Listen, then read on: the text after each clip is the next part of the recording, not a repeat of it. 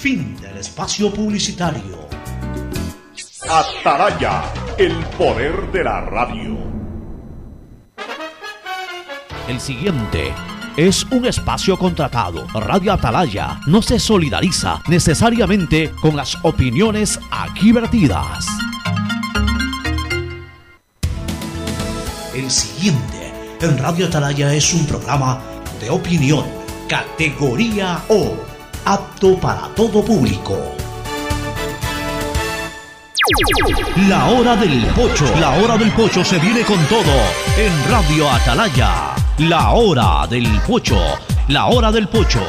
Alfonso el Pocho Car y su equipo traen para ustedes la opinión política, la opinión deportiva, más premios, sorpresas, regalos para sus oyentes. La hora del pocho, aquí en Radio Atalaya, cada día más líderes.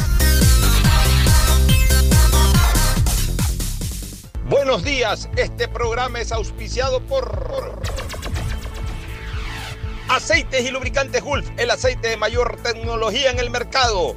CFN continúa trabajando por el desarrollo de nuestro país. El desarrollo es ahora. Claro, sigue trabajando para que te mantengas siempre conectado. Por eso al comprar tus paquetes de 3 y 5 dólares te llevas el doble de gigas. Universidad Católica Santiago de Guayaquil y su plan de educación a distancia. Formando siempre líderes. Quédate en casa y no te preocupes por los trámites. Para eso tienes al Banco del Pacífico, el Banco Banco del Ecuador. CNT, conectémonos más con recarga de 3 dólares. Recibe sin costo una suscripción a CNT Gamers, el portal con los juegos más top.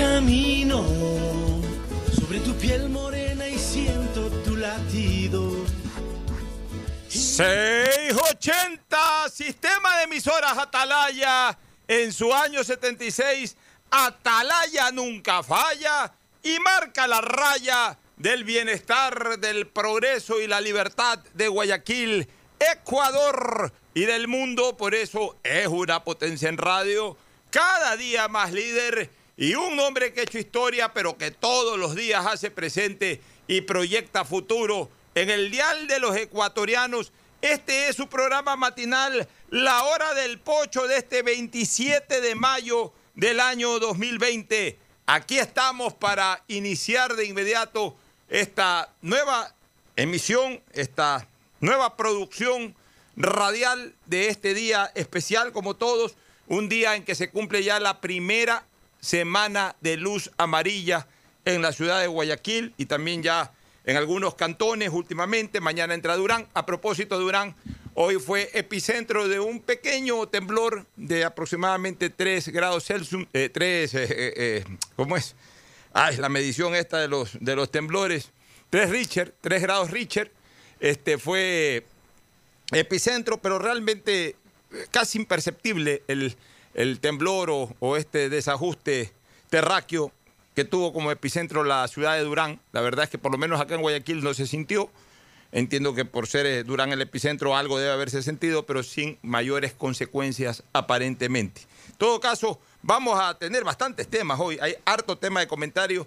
También vamos a entrevistar a un funcionario de la Bolsa de Valores, porque hay temas eh, financieros, económicos que vale la pena también ir evacuando durante este tiempo de la pandemia. Pero hay muchos, hay muchos temas realmente para comentar eh, el día de hoy. Y lo vamos a hacer de inmediato, pero previamente saludamos con nuestros contertulios Fernando Edmundo Flores Marín Ferfloma y, al, y, Gustavo González Cabal, mi compadre Gustavo González Cabal, el cabalmente peligroso. Ya vamos a pasar con ambos. Primero con Fernando Edmundo Flores Marín Ferfloma, que saluda al país. Fernando, buenos días. Eh, buenos días con todos, buenos días Pocho, buenos días Gustavo. Eh, tengo la información que tanto me habían estado solicitando, Pocho, ayer pude conversar al fin con mi hijo que ha estado bastante, con bastantes preocupaciones y cosas que, atender. Eh, me dice que por el momento pueden ir dos familiares a cada sepelio, no más. Y es lógico entenderlo, porque no es que hay una sola persona que fallece, sino que son varias personas que, que fallecen, tú sabes que la media de, de mortalidad en Guayaquil no, no, son, son, me parece que es a 40 diarios o algo así. Entonces siempre hay pues algunos algunos eh, fallecidos y por lo pronto en esta emergencia que todavía vivimos eh, se está aceptando dos familiares por fallecido. Ya, o sea, eh, la viuda y algún hijo. La viuda, algún hijo, los padres en caso de... Y, y- y podrían rotar. O sea, siempre manteniendo dos. Pero, a ver, pero es- no hay velación, ¿no? O sea, solamente van al, al, al tengo sepelio. tengo entendido, no, velación no hay, van y ya pues, pasan a... O sea, ya no, no es como antes que los tenían en la sala de velación y iban a los, los deudos y los amigos a, a acompañarlos. Ahora prácticamente tengo entendido que van llegando y enseguida se va programando ya su, su inhumación. Ya, eh, pero eso no quiere decir que en las casas sí puedan. ¿Te acuerdas a la vieja usanza? Antes mucha gente era velada en su, en su domicilio, ¿no? pero, pero no es recomendable tampoco por el tema de distanciamiento social y de aglomeración de gente que se haga un velorio en una casa. Claro, pero a nivel familiar hablo. Pero a nivel familiar sí, puede estar en su casa y ya, eh, ya estamos hablando. Yo la información que doy es cuando ya van al Camposanto. Ya, perfecto. Entonces, a- hasta dos personas aceptan. Bueno, en la, en la pandemia hubo un momento en que no se aceptaba a nadie, sino A que nadie. entregabas el cadáver en la clínica, en la casa, en donde eh, tenía que ser recogido y por ahí lo llevaban las autoridades o los agentes de la autoridad lo llevaban ya directamente a Camposanto. Incluso eh, eh, eh, a veces creo que no podías ni siquiera eh, manejar la opción del Camposanto. Salvo pues No, aquellos que ya tenían una propiedad, de repente tú entregabas y te decían eh, eh, se lo entierran en el cementerio de Pascuales, en Parque La Paz, en los Jardines de la Esperanza. O sea, eh, al menos si lo enterraba el gobierno, o, o en este caso lo que llamaron acá la fuerza de apoyo, evidentemente pues tenía que ser en, en- en- en cementerios, usemos la palabra públicos, este, diferenciando un poco con, por ejemplo, Parque La Paz, Jardines de la Esperanza, que son cementerios privados, es decir, quien, quien ahí opta por sepultar a un familiar, pues tiene que eh, comprar la propiedad o la bóveda. Eh, en los cementerios, por ejemplo, del suburbio, en los cementerios de Pascuales son cementerios abiertos, entonces tenían opción, en este caso, los eh, eh, la fuerza de apoyo para sepultar ahí a los cadáveres. Sí, Ocho, sí, sí. entendido que en el que, o sea, en Parque de la Paz incluso hubo un- una, una zona que era para desarrollo del Parque de la Paz que, que llegaron a un acuerdo con este comité Fuerza de de apoyo. Estaban- Exacto, y se crearon, creo que fueron 1.200 fosas ahí. Pues no sé si son de bajo tierra o, o- o el de los nichos, pero eran para 1.200 personas que, que, que lograron conseguir para mediante un acuerdo que tuvieron ahí para enterrarlos ahí en, en Parque de la Paz. Eh, yo creo que eso fue también bastante una ayuda bastante grande. El tema también es de que los familiares muchas veces no sabían ni siquiera en qué momento los enterraban, porque preguntaban y solamente les podían decir "Eh, estamos viendo y después nos llamaban a decirle ya está en tal tal lote, bueno los que tenían su reservado, al menos en los cementerios privados, los que tenían reservado su o comprado su, su espacio, pues sabían cuál era la, la ubicación. Pero muchas veces el momento del CP, de la inhumación eh, no se lo conocía porque había tanta tanta cantidad de, de fallecidos que los iban programando para, para poco a poco irlos inhumando. Bueno, pero por Pero lo ya menos... todo eso está controlado completamente, no hay ningún inconveniente.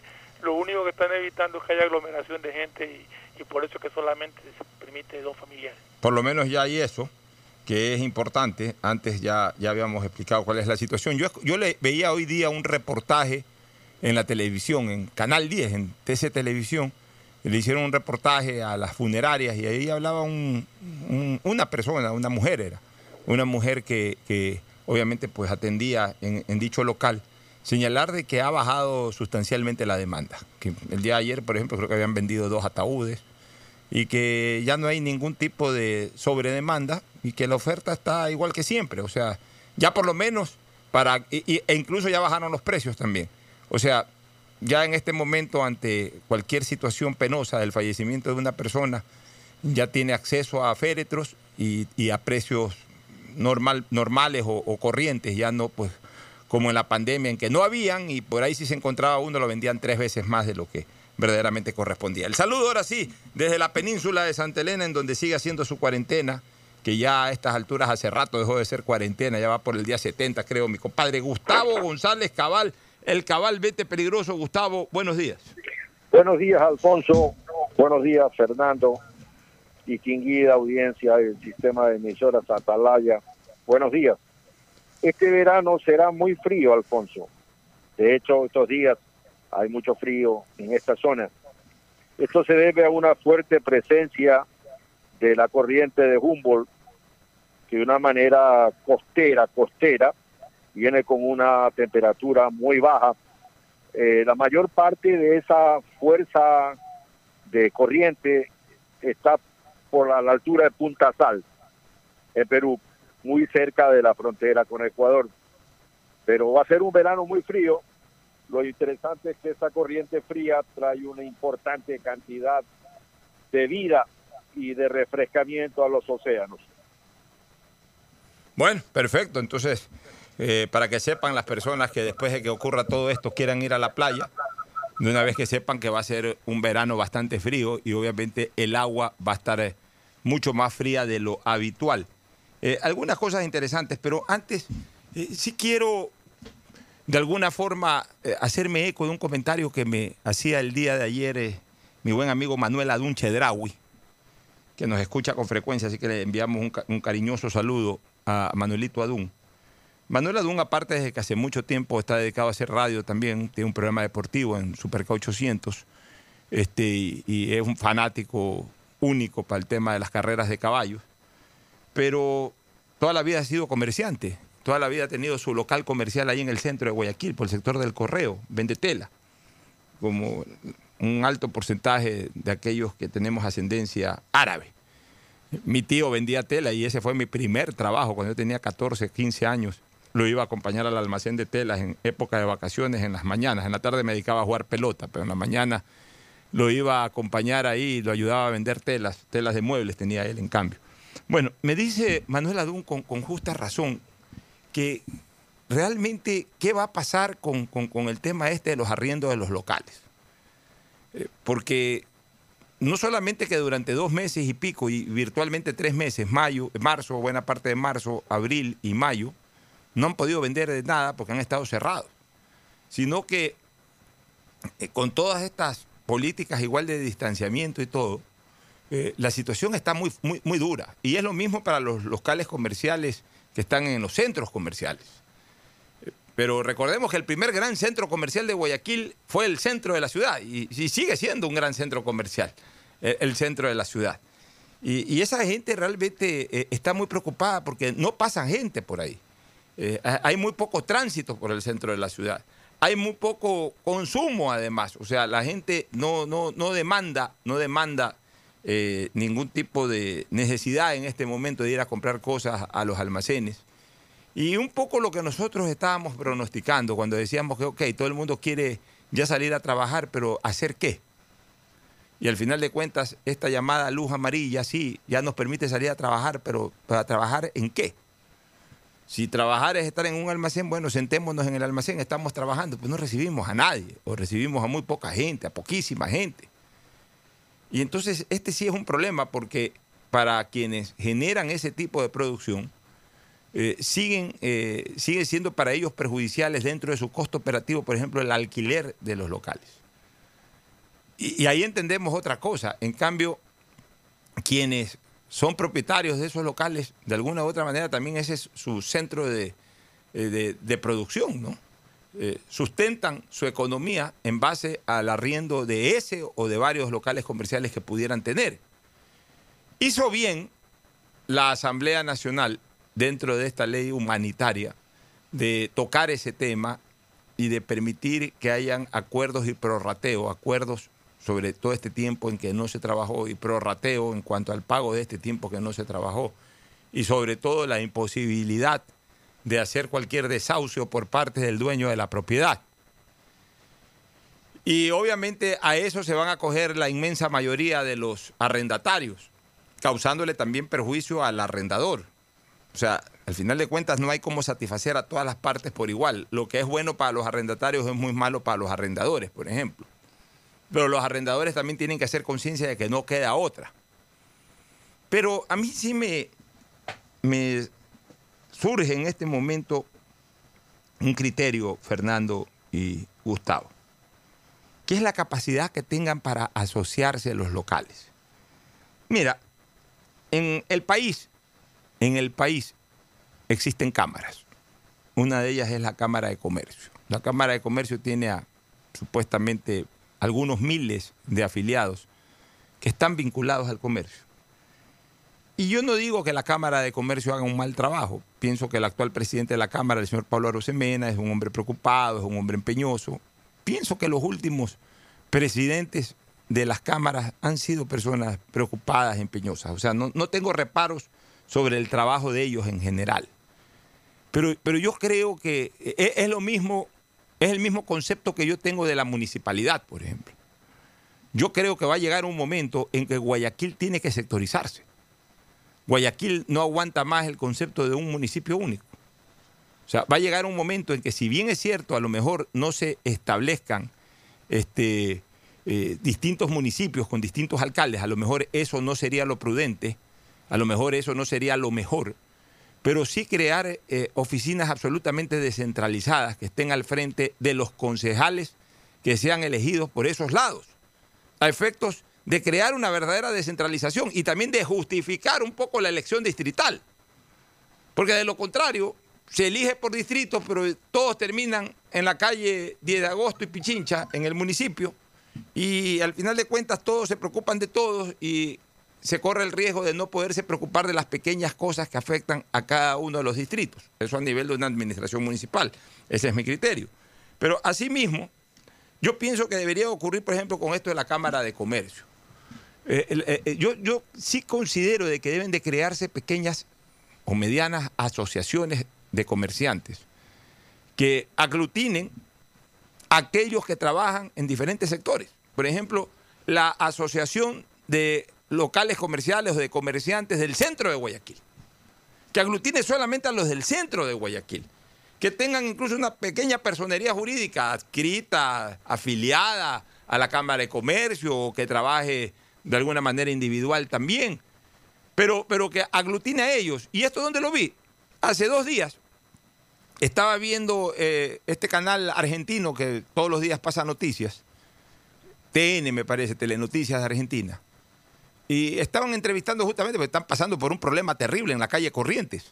Eh, ahora que han extendido la cuarentena en Buenos Aires, eso es terrible. Han tenido que cerrar nuevamente locales y ahí entrevistaban a los dueños de los locales. Decían que estaban desesperados porque cuando abrían no había gente y ahora incluso por la cuarentena tienen que volver a cerrar. O sea, están, están hechos, eh, realmente eh, están eh, en las últimas en este momento los, comerciantes de la calle Corrientes. Pero ahí, por ejemplo, me di cuenta porque hablaba el presidente de la Asociación de Comerciantes de la calle Corrientes, que es la calle más comercial es a la Florida, que co- corresponden al centro tradicional de Buenos Aires, pero en la calle Corrientes es donde están los teatros, están los cines, están las pizzerías, están los restaurantes, están los locales comerciales.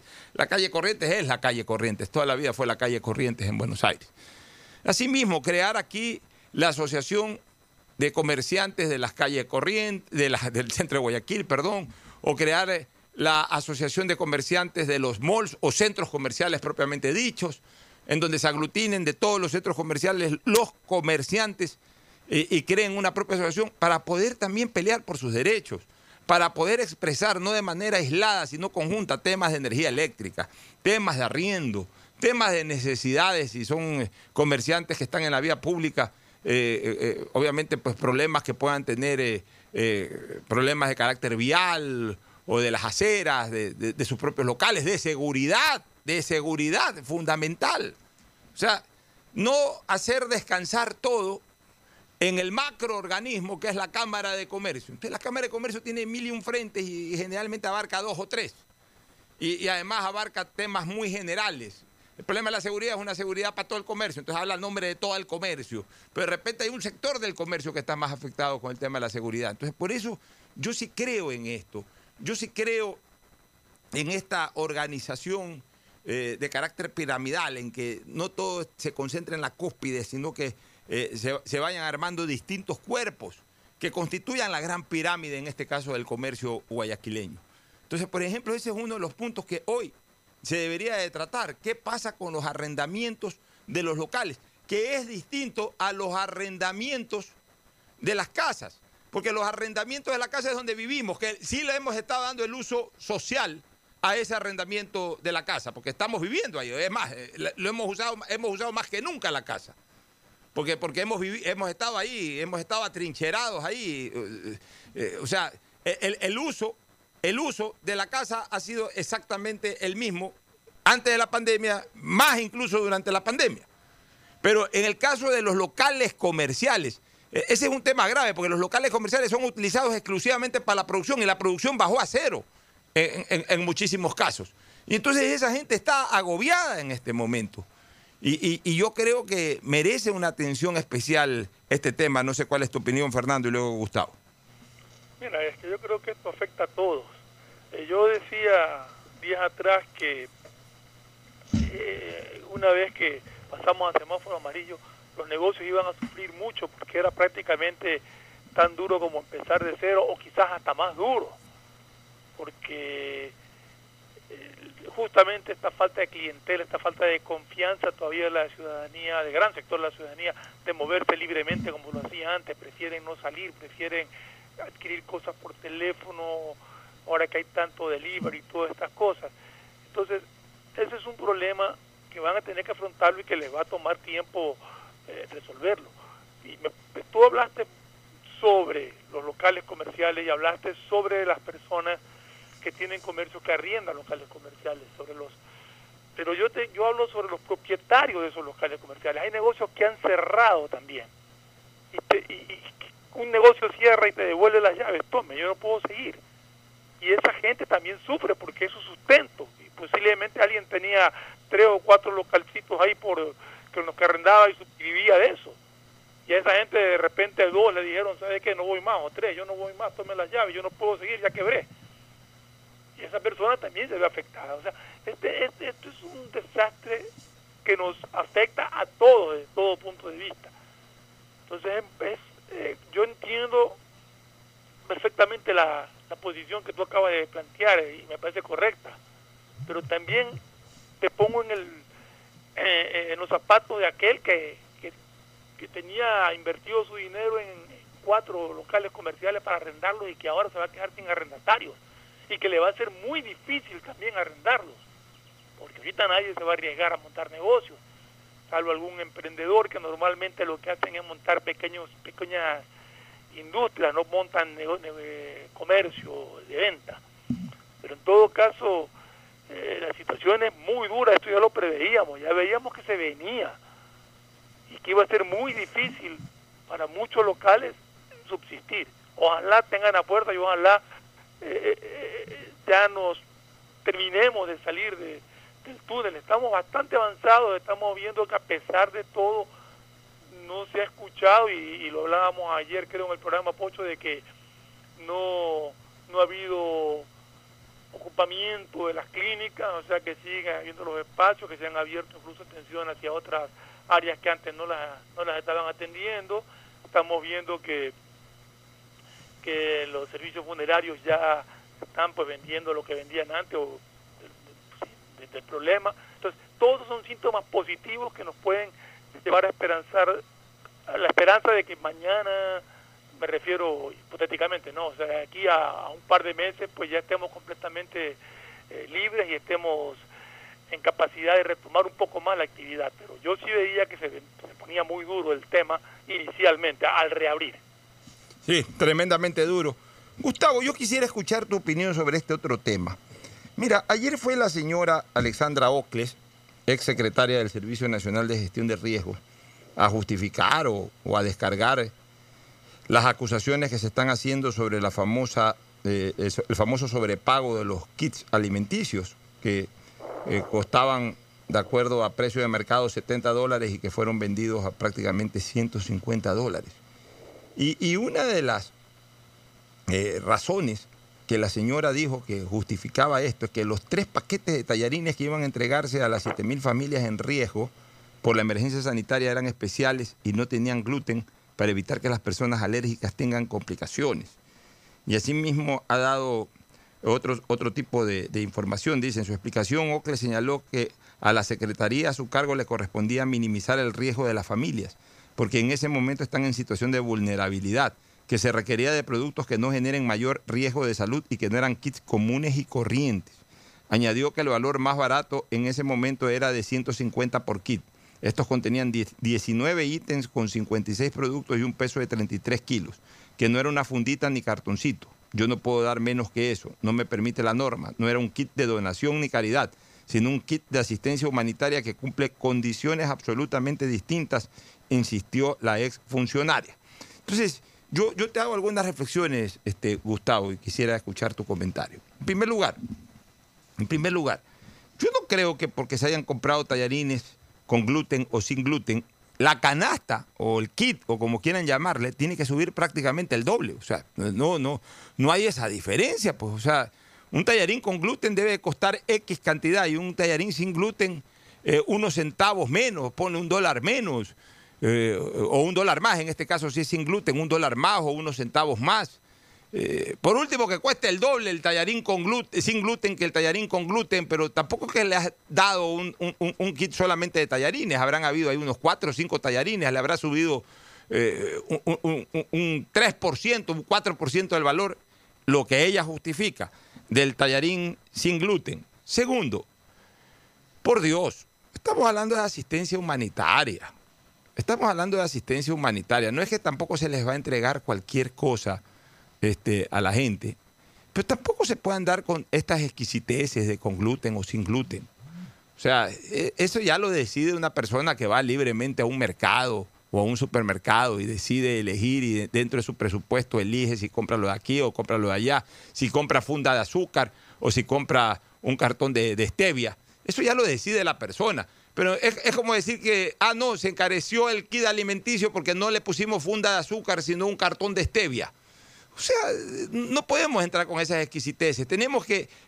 La gente en ese momento estaba clamando por hambre, por, por, alimentos. Necesitaba era comer. Eh, eh, la gente no. Eh, a ver, sí se recomendará en algún momento hacer una política alimenticia que le permita a la ciudadanía saber comer, no comer tanta fritura, no comer tanta comida chatarra, comer más proteínas, comer más vegetales, comer una serie de alimentos que a uno le permitan tener una buena estructura orgánica. Sí, pero en un momento de emergencia no es el instante, pues no es el momento, es el momento de ayudarlos. Aquí está el kit alimenticio para que usted alimente a su familia hasta que salgamos de este apuro pues ya ponerse con estas exquisiteces, que adicionalmente no justifican el tema del costo. Porque no estamos hablando, porque yo mismo sería el primero en decir no molesten, porque eh, en el mercado costó cuatro dólares menos todo el kit en relación a, lo que al final de cuentas han pagado. Pues esos cuatro dólares se han de justificar de alguna manera. Tampoco no seamos más papistas que el Papa. Yo hubiese dicho eso. Pero cuando estamos hablando de que el kit alimenticio en, en costo mercado es de 70 dólares y se lo está vendiendo a la, a la institución en 150 dólares, entonces estamos hablando del doble, pues. Estamos hablando de que hay un sobreprecio del carajo. Pues. Entonces yo, yo creo que, yo creo, Gustavo, que a, estas alturas del partido eh, eh, es mejor para los funcionarios o las funcionarias que tienen que hacer este tipo de descargas, mejor no decir nada. Porque diciendo esta cosa, o sea, hubiese sido mejor que la señora Alexandra Ocles hubiese señalado, ¿sabes qué? Yo estaba tan preocupada de los otros temas que la verdad que ese tema yo no lo vigilé, lo vigiló una secretaria, lo vigiló un funcionario de un nivel inferior. Eh, la verdad me sorprendió. Sí, es verdad, yo soy responsable porque soy la máxima cabeza, pero me descuidé de ese tema. La verdad que ni siquiera pregunté. Y a lo mejor pago por mi responsabilidad no dolosa, sino culposa del tema. Pero ya cuando entran a justificar esto, quiere decir que han estado totalmente en conocimiento de causa y esto más bien agrava la situación, Gustavo, por lo menos a mi criterio yo quisiera escuchar el tuyo. Totalmente de acuerdo, Alfonso. Mira, todo lo que ha dicho esta señora respecto al tema de la ayuda humanitaria son tonterías bien vestidas con que se justifican las travesuras, entre comillas, de estos diablos cojuelos que nos quieren ver la cara de giles además. Aplican la doctrina de hablar de corrido.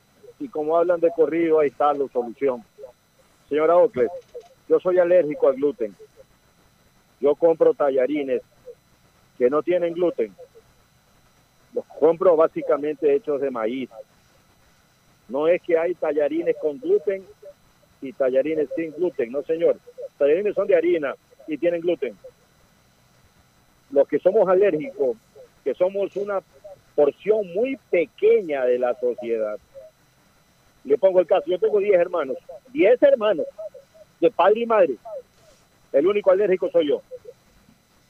Mis hijos, el único alérgico al tema soy yo. Así que eso de haber buscado entregarle tallarines sin gluten porque la mayoría de la población es alérgica al gluten, es falso. Una mentira, una mentira cerdosa. Un porcentaje muy pequeño de la población somos alérgicos al gluten. Y la diferencia de precio, señora, no es pues el doble. Son casi lo mismo como tú muy bien señalabas, Alfonso, porque son tallarines de maíz. En esa línea, la leche deslactosada. ¿Acaso vale el doble que la leche que tiene lactosa? Son los mismos precios, por ahí van, centavos más, centavos menos. Que, miren, usted y su grupo se han acostumbrado a gambetear, por no decir una cosa que termine en ar, a la sociedad ecuatoriana. Una retirada como la que le está sugiriendo Alfonso Hart hubiera sido lo adecuado. Pero no que quieren salirse con la suya siempre. O sea, ustedes son unos giles. Le veo la cara de pendejo así, con, como se lo estoy diciendo, mintiendo con naturalidad. ¿Qué porcentaje de la población es alérgica al gluten? Un porcentaje que no supera un dígito, señor. Y además que no justifica la diferencia de precio. Pues Fernando, no sé si tú tienes al respecto también algún criterio. Mira, yo, yo concuerdo completamente con lo que acaba de decir Gustavo y con lo que tú dices. O sea, la diferencia de precio. Y bueno, y Gustavo acaba de indicar que él es alérgico al gluten y que el tallarín eh, eh, es de maíz en caso de que no puedas comer el de harina. Pero la diferencia de precios en estas variaciones de, producción son mínimas, son de centavos. Lo mismo pasa con la leche, como dice Gustavo, la de lactosado, la descremada o lo que sea. Son variaciones de centavos mínimas. No es que valen el doble ni mucho menos. Y un tallarín no va a marcar la diferencia en una canasta con los productos que está hablando. Ha hablado muchas cosas porque también habló de una serie de productos que, que había puesto ahí. Que, que, no tiene nada que ver con lo que inicialmente se denunció. Después salió con una serie de productos adicionales. Yo sí quisiera, si en el contrato está establecido, cuáles son los productos que realmente puso y a ver si dice tallarín sin gluten y a ver qué es lo que dice exactamente el contrato de los productos que, que se iban a, a, a poner en esa cana, en ese kit de alimenticio o en esa canasta familiar, como le quieran llamar. Sí me gustaría que se haga público eso de ahí. Y, y Fernando, por último, si eh, llega un kit alimenticio a una familia en donde hay una persona que es alérgica al gluten, evidentemente pues la ama de casa o la persona que esté hecho cargo de, del hogar pues se, va a dar cuenta o debe conocer de que ese tallarín le genera alergia a uno de sus integrantes, pues no le da tallarín pues y come el resto. Pues. O sea, esta es, una, esta es una justificación absurda. Esto es el plop de Condorito. ¿Te acuerdas cuando revisábamos la, la, revista de Condorito? Cada vez que salía una cosa absurda, al final Condorito caía para atrás o hacía caer a alguien para atrás y salía la famosa frase o la, la famosa palabra plop, de que se caía de espaldas una persona. Bueno, esto es para caerse de espaldas. O sea, esta es una, una justificación absurda, ridícula. Mil veces era preferible. De verdad que si la señora Ocles me hubiese salido a mí en la asamblea, o a nosotros los ecuatorianos, nos hubiese salido con el tema de que ella estaba totalmente dedicada atender eh, eh, otros temas de la emergencia y que no eh, alcanzó a supervisar aquello.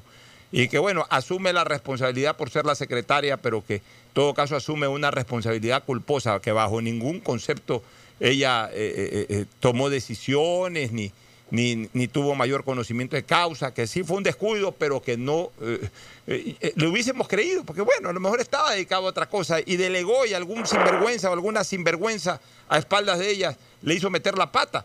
Pero el, entrar ya a este detalle, a querer justificar el sobreprecio, es la cosa más absurda y, ahí sí ya la convierte de alguna u otra manera en copartícipe de este asunto, porque entonces ya está justificando, ya está viendo cómo justifica. Y, si ya conoce hasta ese detalle que el tallarín con gluten o sin gluten, quiere decir que ya estuvo perfectamente al tanto.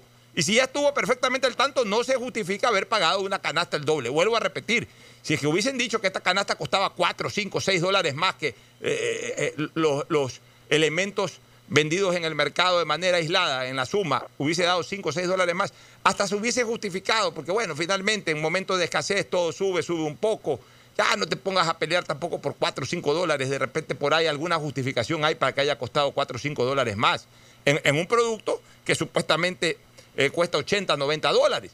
Pero, pero de ahí subirlo a 150 dólares, o sea, prácticamente el doble, ya es un abuso que no tiene ningún tipo de justificación y mucho menos con este tipo de argumentación absurda. Nos vamos a la primera pausa, retornamos con más análisis. El siguiente es un espacio publicitario apto para todo público. En este tiempo, en donde la seguridad y la salud es lo más importante, utiliza Banca Móvil del Banco del Pacífico desde tu casa y realiza consulta de saldos y movimientos de cuentas y tarjeta Pacificard. Consultas de cupo disponible en tu tarjeta Pacificard. Transferencia de dinero a bancos locales. Recargas de tiempo aire. Pagos de servicios básicos. Matriculación vehicular y tarjetas de crédito. Descárgala en Apple Store o Google Play. Recuerda, cuentas con tu banco para hacerlo todo desde la tranquilidad y seguridad de tu hogar. Tu banco, tu casa. Banco del Pacífico. Innovando desde 1972. Más información en bancodelpacifico.com. Detrás de cada profesional hay una gran historia. Aprende, experimenta y crea la tuya. Estudia a distancia en la Universidad Católica Santiago de Guayaquil. Contamos con las carreras de marketing, administración de empresa, emprendimiento e innovación social, turismo, contabilidad y auditoría, trabajo social y derecho. Sistema de Educación a Distancia de la Universidad Católica Santiago de Guayaquil, formando líderes siempre. Hola profesores, ¿sí sabían que CNT tiene los juegos más pepa de la web? ¡Hablen bien! Recargando este 6 latas, recibes sin costo una suscripción a CNT Gamers, el portal con los juegos más top para que no pares de divertirte. CNT, conectémonos más. Más información en www.cnt.com.es. El gobierno de todos y la Corporación Financiera Nacional continúan trabajando por el desarrollo de nuestro país. Si ya tienes un crédito con la CFN, puedes diferir tus pagos con una ampliación de plazo y en el caso pymes, podrán extender este diferimiento hasta el mes de agosto. Solicita un diferimiento extraordinario de obligaciones crediticias. Ingresa a www.cfn.fin.es y juntos preservemos esa productividad que no se detiene. CFN, el desarrollo es ahora. El gobierno de todos. Gracias a tu aporte a la seguridad social, el BIES tiene opciones para reactivarte. Estás a un solo clic o llamada para tu préstamo quirografario emergente. Soluciones de pago hipotecarios en mora. Extender el tiempo de pago de tu crédito. Tu capacidad de endeudamiento ampliada y mucho más. Conoce todas las acciones del BIES en www.bies.fin.es o contacta a 1-800-BIES-7. El BIES está más cerca de ti, más cerca de todos. Aportamos al futuro. Si quieres estudiar, tener flexibilidad horaria y escoger tu futuro, en la Universidad Católica Santiago de Guayaquil trabajamos por el progreso en educación, ofreciendo cada día la mejor calidad. Estamos a un clic de distancia. Contamos con las carreras de marketing, administración de empresa, emprendimiento e innovación social, turismo, contabilidad y auditoría, trabajo social y derecho. Sistema de Educación a Distancia de la Universidad Católica Santiago de Guayaquil, formando líderes siempre. Hola profesores, ¿sí sabían que CNT tiene los juegos más pepa de la web? Hablen bien. Recargando este 6 latas, recibes sin costo una suscripción a CNT Gamers, el portal con los juegos más top para que no pares de divertirte. CNT, conectémonos más. Más información en El gobierno de todos y la Corporación Financiera Nacional continúan trabajando por el desarrollo de nuestro país. Si ya tienes un crédito con la CFN, puedes diferir tus pagos con una ampliación de plazo y en el caso pymes, podrán extender este diferimiento hasta el mes de agosto. Solicita un diferimiento extraordinario de obligaciones crediticias. Ingresa a www.cfn.fin.es y juntos preservemos esa productividad que no se detiene. CFN, el desarrollo es ahora. El gobierno de todos.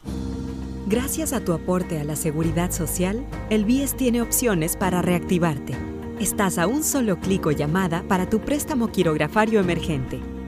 Soluciones de pago hipotecarios en mora, extender el tiempo de pago de tu crédito, tu capacidad de endeudamiento ampliada y mucho más. Conoce todas las acciones del BIES en www.bies.fin.es o contacta a 1-800-BIES-7. El BIES está más cerca de ti, más cerca de todos. Aportamos al futuro. Listo. Con Banco del Pacífico acabo de pagar los servicios básicos sin moverme de donde estoy. ¿Quieren saber cómo?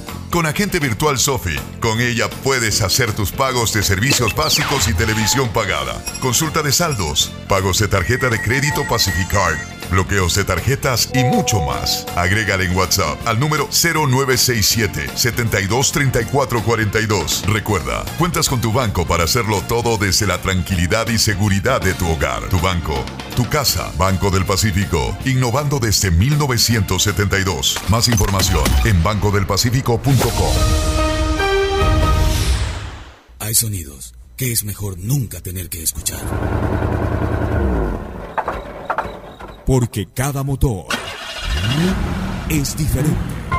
Desde hace 104 años, Lubricantes Gulf mantiene la más alta tecnología y calidad en línea de aceites para motores a diésel y gasolina. Está hecho con una fórmula especial para dar excelente protección a todo tipo de motores, evitando el desgaste prematuro de pistones, anillos y árbol de levas, ayudando a mantener limpio el motor y libre de depósitos que se forman por las altas o bajas temperaturas. Dele a su motor lo que se merece.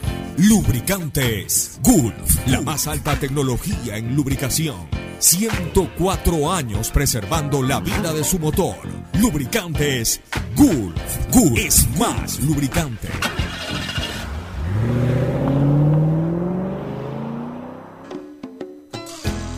Fin del espacio publicitario. Usted está escuchando un programa de opinión, categoría O, apto para todo público. Retornamos. Eh, hay que comentar, eh, Fernando y Gustavo, que el Tribunal de Juzgamiento del caso Sobornos 2012-2016 ha negado los pedidos de aclaración y ampliación, que son recursos horizontales, no verticales, eh, tanto al expresidente Rafael Correa como al exministro de Transporte y titular de la Senagua, Walter Solís, y al empresario Pedro Verduga. El pasado 26 de abril, los tres fueron sentenciados a ocho años de prisión. En plena pandemia, ¿se acuerdan que hubo esta eh, sentencia por el delito de cohecho pasivo propio agravado? Correa fue acusado como autor mediato por instigación, Solís como coautor y Verduga como autor directo.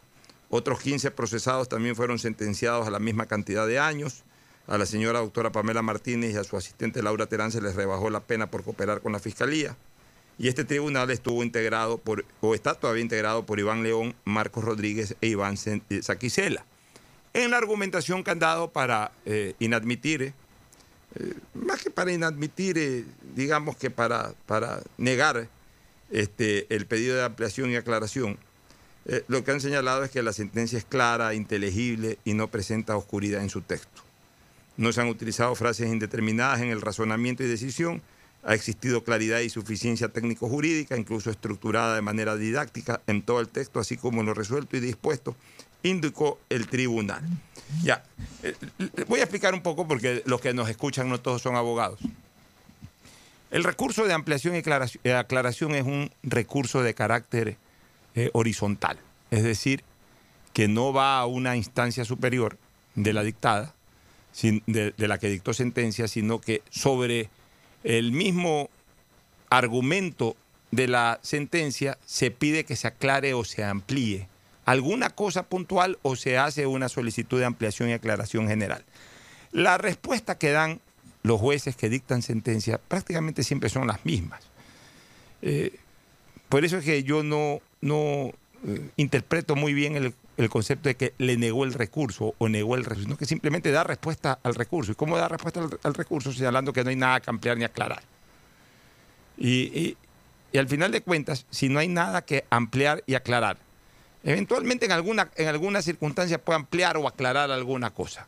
Pero la mayoría de los jueces, eh, sobre su propia eh, providencia, que evidentemente tampoco les conviene eh, reconocer de que ha quedado algo oscuro o que, ha, o que ha quedado algo corto, siempre sostienen y siempre señalan de que no hay nada que ampliar o aclarar. Dicho de otra manera, este recurso horizontal a la larga termina siendo un factor legal para poder dilatar un poco más el proceso, pero sobre todo es un recurso absolutamente legal que lo utilizamos los abogados cuando hemos litigado para tener un tiempo más para preparar la apelación. Y obviamente, pues mientras no se evacúe por parte del tribunal que ha dictado la sentencia, no se evacúe con una respuesta a ese recurso de ampliación y aclaración, en primer lugar, todavía no se puede presentar la apelación, que ya es el recurso vertical, el que sube a, un grado mayor, a un grado superior, a una instancia superior sino que obviamente pues también eh, a la par, como no se ejecutoría la, sentencia todavía, y es más, ni siquiera se puede seguir con el siguiente paso, que ya lo dije, que es la presentación de un recurso de apelación, eh, ayuda también a quemar tiempo. Entonces, en este sentido, miren ustedes, la sentencia fue dictada el 26 de abril y los jueces todavía están evacuando estos recursos horizontales. Ya estamos hablando en este instante de 26 de, 27 de mayo, es decir, eh, igual hicieron aguantar un mes y un día hasta el momento. Eh, como no estoy inmerso en el proceso, no sé pues si es que otros de los acusados también han presentado este tipo de recursos y tendrán que contestarle a, los otros acusados este u otro recurso de carácter horizontal eh, previo pues a despachar ya eh, el, proceso hacia la instancia superior una vez que presenten el recurso de apelación. Entonces, ¿qué les queda en este momento a los abogados defensores del expresidente Correa, del señor eh, Walter Solís y del señor Verduga? ¿Qué les queda en este momento? Ya una vez que les han respondido de que no hay nada que aclarar ni tampoco que ampliar, es decir, ya una vez que fue evacuado el recurso de, de, este recurso de ampliación y aclaración, ya a ellos les corresponde, dentro de estas próximas 48, 72 horas, ya les corresponde presentar el recurso de apelación. Y ya en el momento en que se presenta el recurso de apelación por cada uno de ellos, porque cada, cada acusado tiene que presentar su recurso de apelación. Este, esto no es que uno presenta nombre de todo, bueno, si tuvieran procurador común, porque no es el caso. O sea, aquí cada acusado este, presenta su recurso de apelación a efectos de que suba la causa a la segunda instancia y se reinicie la misma en segunda instancia a partir de ese recurso de apelación para que el nuevo tribunal nuevamente procese a cada uno de los acusados. Y otra vez hay que valorar las pruebas y, todo ese tipo de cosas dentro del recurso de apelación. Habría que ver en qué momento ya se, hayan evacuado todas las diligencias dentro de esta primera instancia para a partir de ahí eh, eh, suba, suba el proceso ya a la segunda instancia. O sea, de todas maneras, como siempre dijimos, esto iba a ser de largo aliento. Calculo yo que a finales de mayo, los primeros días de junio, se conocerá ya cuál es el tribunal de segunda instancia que vaya a conocer esto y de ahí a partir de esa fecha el tribunal de la segunda instancia llamará audiencia y todo, eh, todo este tipo de cosas. O sea que eh, de todas maneras esto de la pandemia, a pesar de que se dictó sentencia y todo esto, pero esto de la pandemia yo creo que sí los ha ayudado un poco a aquellos que tienen, entre comillas, el interés de que se retrase lo más posible ya la resolución en última instancia a efectos de todavía tener algún tipo de posibilidad de participar en algún proceso electoral. Ese es el panorama jurídico eh, sobre este tema, eh, Fernando. Eh, lo he explicado para que ustedes puedan desarrollar comentarios. Tu, opinión, Fernando. A mí me quedan unas inquietudes sobre lo que tú dijiste. Primero, ¿cuánto tiempo tenían para presentar este recurso de, aclaración de lo- lo- los, los implicados? Y segundo, si la apelación ya a una instancia superior es individual, ¿cuánto tiempo tiene? Porque le contestó a tres, esos tres tienen un tiempo para, para apelar los otros o, es una sola apelación. Eh, Por, eso es que quería ver si tú me podías un poco aclarar el tema, porque yo creo que la respuesta va a ser similar para todos. No sé por qué solamente le contestaron a estos tres, que quizás fueron los únicos que pusieron el- el recurso, porque bien, pudo haber sido una respuesta ya general a todos, porque yo no creo que a uno le nieguen y a otros eh, no se los nieguen. O sea, la respuesta para mí es general para todos, aunque está especificada para tres posible, no sé si los tres son los únicos que pusieron el recurso. Y de ahí, ¿cuánto tiempo tienen exactamente para apelar? Bueno, e- eso lo determina la propia norma procesal. En el momento en que se conoció la sentencia tenían un tiempo muy determinado para presentar recursos, que puede ser el recurso horizontal, el recurso vertical. Tú dentro de ese tiempo puedes presentar cualquiera de los dos recursos. Si presentas directo, no quieres, no, no te interesa que te amplíen o aclaren nada, presentas el de la apelación y, y ya has apelado el proceso. Ahora, obviamente, dentro de, dentro de un proceso en donde están varias personas, cada persona se defiende y el tribunal no pierde su competencia hasta no resolver el incidente sobre la última persona que haya presentado un recurso. En este caso, por lo menos estas tres personas, el expresidente Correa, Solís y, y- y la, y la otra y el otro ciudadano, Verduga, presentaron este recurso horizontal, a ellos les han contestado. No sé si otros han presentado también el recurso de ampliación y aclaración. A lo mejor ya presentaron directamente la apelación. Y aquí lo que corresponde es a Correa, Verduga y, y Solís presentar su apelación en términos de 72 horas. Pero los otros, implic- los otros implicados no podían presentar su recurso de apelación hasta que no le contesten a No, estos no, no, no, no, no, no. Ellos, cada quien por su cuenta presenta su recurso. Pues, O sea, esa es la opción que tiene un, un- un- un acusado. esa es mi eh, o, o una parte procesal tiene esa opción de presentar un recurso horizontal o vertical hasta 72 horas después de conocerse la sentencia por escrito, notificada por escrito. Y a partir de ahí ya presentan, la, ya presentan el recurso, sea vertical o sea horizontal. Eh, O sea que si alguien no presentó el recurso horizon- eh, horizontal de apelación... Debió haber presentado ya la apelación. ya tiene que haber presentado por tiempo, ya tiene que haber presentado... ya el- tiene que haber presentado el- la apelación, claro. Ya tiene que haber presentado la apelación. Entonces, ya una vez que el tribunal acumule la última apelación presentada, ya en ese momento, en ese momento, pues este, ya el, el proceso sube. El proceso sube a otra instancia, ahí ya pierde competencia sobre, sobre eh, ese proceso y la competencia la asume el nuevo tribunal, el tribunal de segunda instancia. Gusta- Gustavo, ¿algún comentario? Yo creo que la sentencia estará lista en septiembre y en esa línea hay que anotar que el Código Orgánico General de Procesos limita la presentación de recursos. Esto no contraría, pues evidentemente, la norma constitucional del artículo 76, ya que el legislador puede restringirlo o limitarlo en aquellos casos en que así se aconseje. Yo creo que ya la Corte Constitucional tomó una, un fallo sobre esto al analizar el recurso de apelación respecto a, una sentencia. Mira, una de las cosas que estábamos hablando ayer, eh, justamente, y que era preocupación nuestra, eh, es definitivamente la pérdida de espacios laborales que van a tener las personas vinculadas a la industria aeronáutica. Eh, analizábamos la coincidencia de que dos semanas después de que la colombiana Avianca se acogiera al capítulo 11 de la ley de bancarrota en Estados Unidos, la TAM Airlines ha seguido la misma ruta al presentar su solicitud para usar esa figura con la idea de reorganizarse. La crisis que generó el coronavirus afectó a la industria y la TAM Airlines y la TAM Airlines no está exenta, pues cesó la mayor, pues cesó la mayor parte de sus vuelos regulares y sus ingresos se redujeron. Esta decisión de reorganizarse incluyó a las filiales en Chile, Perú, Ecuador y Colombia. No se incorporaron las operaciones de Argentina, Paraguay y Brasil. Pero ¿qué pasa en Ecuador con, esta decisión? Antes de anunciar de que se acogía el capítulo 11, la TAN había hecho recortes que incluyen Ecuador. Este, se indicó por parte de eh, un funcionario importante de la TAN en nuestro país que antes de la emergencia sanitaria contaban con 780 colaboradores, 780 colaboradores, una cantidad importante. Pero con las reducciones han salido 130 empleados de la TAN, es decir, en este momento se han quedado con 650 colaboradores. Unos se acogieron a un retiro voluntario y otros salieron por el recorte.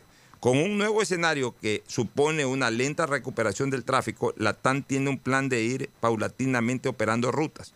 Si antes volaban 36 frecuencias diarias, el funcionario señala que arrancarán con una o dos frecuencias diarias. La reapertura de vuelos internacionales dependerá de cómo se reanude la actividad en los países. El COVID-19 alteró los planes de expansión que tenían, por ejemplo, a Santa Rosa y Loja, que quería volar la TAN, y que posiblemente se muevan para otras fechas. Entonces, el problema pasa por Avianca, el problema pasa por la TAN y el problema pasa por TAME la reducción de personal va a dejar afuera de la industria aeronáutica a no menos, a no menos de 500 personas y solamente a nivel de la TAN ya hay 130. Imagínense ustedes cuando ya deje de funcionar TAME, eh, la cantidad de empleados que debe de tener TAME y también los que seguramente deben haberse ajustado al recorte de Avianca. Y estamos hablando ahí de pilotos, estamos hablando de aeromosas o de tripulación en general, estamos hablando de personal administrativo, Estamos hablando de personal que trabaja en aeropuertos. No me extrañaría que también estuviéramos hablando de personal que trabaja en, la, en el área mecánica de, estas aerolíneas. En fin, o sea, es, una situación bastante dura, bastante grave, eh, porque afecta a una industria importante y además muy especializada. Porque la gente que trabaja, o sea, el piloto de aviación, ¿qué hace el piloto de aviación si ya no puede volar aviones? No sabe qué hacer. O sea, yo conozco un caso, el capitán Cruz, mi buen amigo, terminó siendo administrador de la parrillada del ñato. El piloto aquel de San, que tuvo esa gran pericia cuando, cuando se le dañó el tren de aterrizaje y, cuando realmente su, su, avión no podía avanzar mucho una vez que despegó de Guayaquil, de dar la vuelta y de darse el panzazo con tanta pericia, estoy hablando de hace casi 40 años, darse el panzazo con tanta pericia, de que lamentablemente fallecieron cuatro o cinco personas, pero salvó al resto. Eh, si, no hubiese tenido esa pericia, ya sea aquí o en cualquier lado en donde caía, eh, digamos que la mortalidad hubiese sido absolutamente mayúscula. Sin embargo, después ya se retiró de, de, la aeronáutica y terminó siendo administrador de un restaurante, de la parrillada del ñato, la que queda aquí en la Francisco Orellana. O sea, un piloto de aviación es un, eh, es un profesional muy especializado. Eh, es un hombre que trabaja exclusivamente en volar aviones. Entonces, el momento en que, se pierden espacios, eh, ¿qué queda para, para, él? Y, y, lo más grave, ¿qué queda también para los que vienen formándose y para los que aspiran a ser pilotos de aviación? O sea, en este momento esta industria que debería más bien expandirse o desarrollarse, ya sea por la situación del COVID, en el caso de la TAN y de Avianca, o ya sea por la situación eh, propia de, la desorganización administrativa que hubo en los últimos 10 o 12 años en TAME, ha originado de que haya una reducción demasiado brusca en esta industria a nivel del Ecuador y que sus efectos sean realmente muy preocupantes. Gustavo, tu criterio. Exactamente, esta es una profesión muy especializada y la primera línea de impacto del COVID a nivel mundial es necesariamente la aeronáutica lo cual supone un problema severo que tú muy bien lo acabas de señalar, Alfonso. Va a ser una industria que va a tener mucha gente fuera de su nómina, con muchas dificultades de adaptarse a diversos escenarios económicos. El tsunami económico del COVID va a ser muy grande. Eh, creo que debemos de pensar que así como el COVID se va a quedar algún tiempo con nosotros, secuelas económicas también. Muy bien, nos vamos a la pausa, a una recomendación comercial y luego retornaremos con eh, una entrevista al señor Germán Cobos, al economista Germán Cobos, que es presidente de una casa de valores de Guayaquil y miembro del directorio de la Bolsa de Valores de esta ciudad y también de la Bolsa de Valores de Quito. Ya volvemos con la entrevista. auspician este programa. Con CNT recarga desde 3 dólares y recibe sin costo una suscripción a CNT Gamers, el portal con los juegos más top para que no pares de divertirte. CNT, conectémonos más. Aceites y lubricantes Gulf, el aceite de mayor tecnología en el mercado. Acaricia el motor de tu vehículo para que funcione como un verdadero Fórmula 1 con aceites y lubricantes Gulf. El gobierno de todos y la Corporación Financiera Nacional continúan trabajando por el desarrollo de nuestro país. Si ya tienes un crédito con la CFN, puedes diferir tu pago con una ampliación de plazo y los pymes podrán extender el diferimiento hasta el mes de agosto. Ingresa a www.cfn.fin.es. CFN, el desarrollo es ahora. ¿Quieres estudiar, tener flexibilidad horaria y escoger tu futuro? En la Universidad Católica Santiago de Guayaquil trabajamos para el progreso en educación, ofreciendo cada día la mejor calidad y para ello estamos a un clic de distancia. Escoge la carrera de tu vocación. Puede ser marketing, administración de empresas, emprendimiento e innovación social, turismo, contabilidad y auditoría, trabajo social y también derecho. Consulta en nuestra página web mayor información y esquemas de admisión. Universidad Católica Santiago de Guayaquil, formando siempre líderes. Quédate en casa y no te preocupes por los trámites que debas hacer. Usa los canales digitales del Banco del Pacífico y consulta saldos, movimientos, realiza transferencias e inversiones desde la comodidad de tu hogar. O utiliza tu agente virtual Sofi, banca virtual, intermático, banca móvil y un board del Banco del Pacífico para realizar todos los trámites. Estás solo un clic. Banco del Pacífico, el Banco Banco del Ecuador. Claro, sigue trabajando para que te mantengas siempre conectado. Por eso, al comprar tus paquetes de 3 y 5 dólares, te llevas el doble de gigas. Actívalo para ti o alguien más desde la comodidad de casa ingresando a claro.com.es o en supermercados, farmacias o tu banca digital de preferencia. Porque con Claro, todo se conecta. Estamos en la hora del pocho. Muy bien, ya estamos con Germán Cobos, presidente de una casa de valores en la ciudad de Guayaquil y miembro de la, de la Bolsa de Valores de Guayaquil y también de la Bolsa de Valores de Quito. Germán, buenos días. Me recuerda tu nombre y apellido a un querido periodista que fue durante muchos años director de noticias de CRE. No hay ninguna familiaridad ahí, ¿no? Sí, buenos días, Pocho. Es mi padre, es mi padre. Ah, tu padre, Germán, que era, que era director Sí, de sí. noticias de CRE. Correcto. Sí, creo que falleció hace unos cuatro o cinco años, ¿no? Sí, correcto.